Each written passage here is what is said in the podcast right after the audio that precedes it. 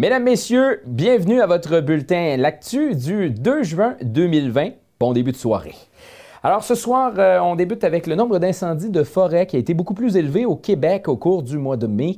273 incendies ont été déclarés au Québec euh, au cours de cette période et on couvre une superficie totale au niveau des incendies de 510,1 hectares de forêt. Habituellement, en moyenne, pour cette période-là, on parle plus de 130 foyers d'incendie au Québec. À la SOFUR, on explique cette augmentation par les retards dans la feuillaison, l'absence de précipitations et le taux d'humidité exceptionnellement bas. En région, le bilan est meilleur alors qu'on compte 13 feux forestiers euh, pour la témiscamingue et le nord du Québec, comparativement à une moyenne de 23 en temps normal. Les conditions météo régionales ont contribué à ce bilan. On va se tourner maintenant sur la situation de la COVID-19 au niveau du bilan de la situation au Québec. Les chiffres ont fait état de 239 nouveaux cas dans les 24 dernières heures pour la province. Pour les 24 dernières heures également, 52 nouveaux décès ont été enregistrés pour un total de 4 713, tandis que le nombre d'hospitalisations, lui, a diminué de 10. 161 personnes se trouvent aux soins intensifs actuellement, une diminution de 2. Pour le portrait régional, on compte aucun nouveau cas confirmé dans les 24 dernières heures. Le total est toujours à 167. Trois nouveaux cas ont été euh, déclarés rétablis en région. Ce sont donc 157 euh, cas sur le total. Il reste donc présentement 7 cas actifs et une personne est hospitalisée dans la région. On va faire le point sur la situation nationale avec Mathieu Prou. Bonsoir. Bonsoir. Alors Mathieu, qu'en est-il? On a parlé de recruter de la main-d'œuvre encore une fois aujourd'hui. Oui, ça fait quelques temps qu'on en parle, mais là, c'est aujourd'hui, c'est officiel. Donc, euh, le site d'inscription a été mis en ligne en vue de la mi-juin. On sait, ça va être lancé assez rapidement.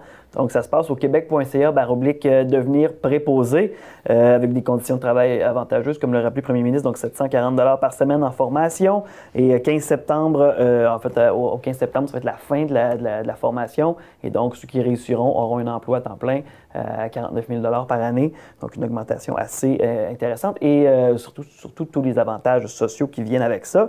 Donc là, le premier ministre a dit, bien, c'est sûr qu'on ne veut pas juste des gens qui viennent pour l'argent, ça c'est bien évident. Euh, on est conscient que c'est un travail qui n'est pas facile, c'est pour ça qu'on a augmenté les avantages au niveau salarial notamment. mais en même temps, on dit, c'est valorisant comme emploi de tenir la main de nos aînés, parler avec eux, s'en occuper.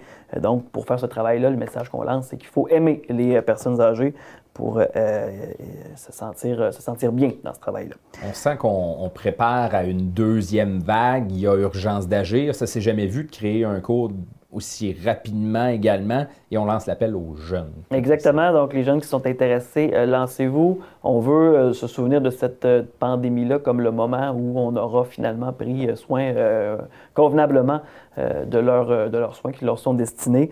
Donc, c'est maintenant le temps d'agir, comme l'a dit le premier ministre, parce que oui, il y a eu des mécontentements. Il y a eu des gens dans les ressources intermédiaires, certains préposés aussi dans les autres secteurs, dans les centres hospitaliers, tout ça, qui se sentent à l'injustice.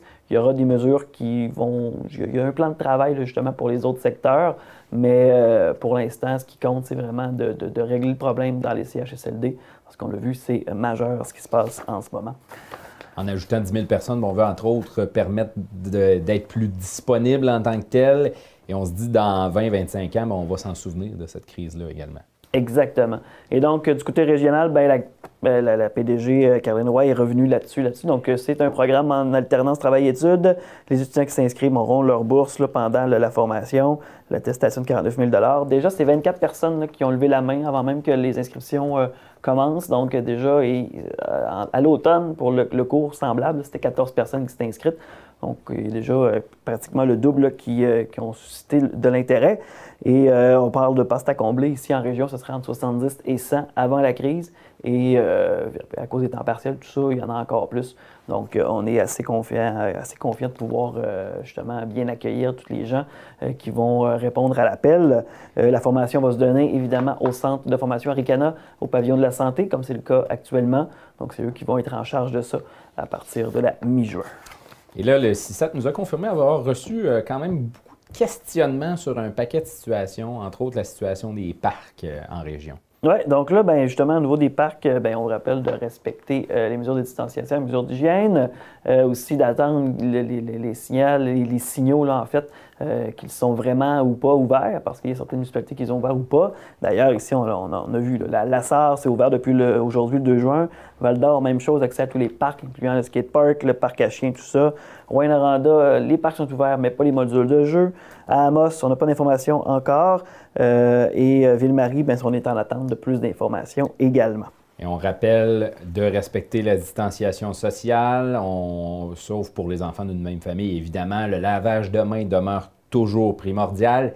Et on nous a rappelé au, sujet du, lavage de mains, quand vous sortez justement, aller dans un parc ou peu importe, manger votre petit lunch dehors, lavez-vous les mains en arrivant à la maison si vous n'avez pas de, de truc pour vous désinfecter les mains avant ça. Exactement. Merci beaucoup, Mathieu. Plaisir.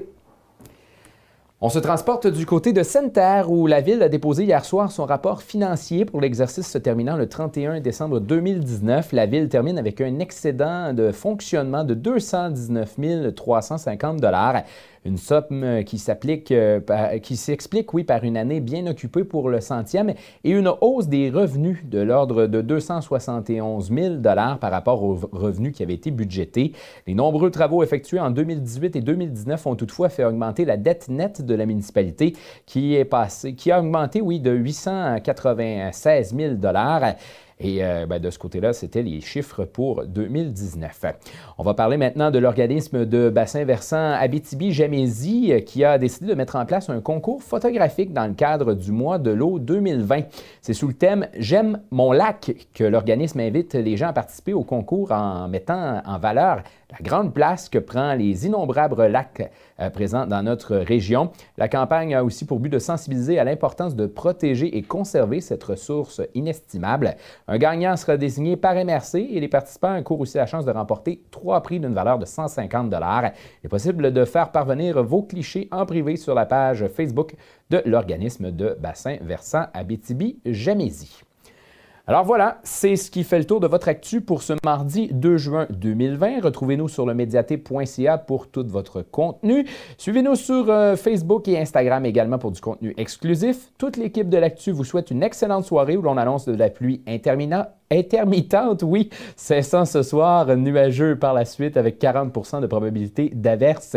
Nappe de brouillard se formant au cours de la nuit, minimum de 9 et pour demain nuageux avec 40% de probabilité d'averse le matin et tôt en après-midi, alternance de soleil et de nuages par la suite, nappe de brouillard se dissipant le matin, maximum 17.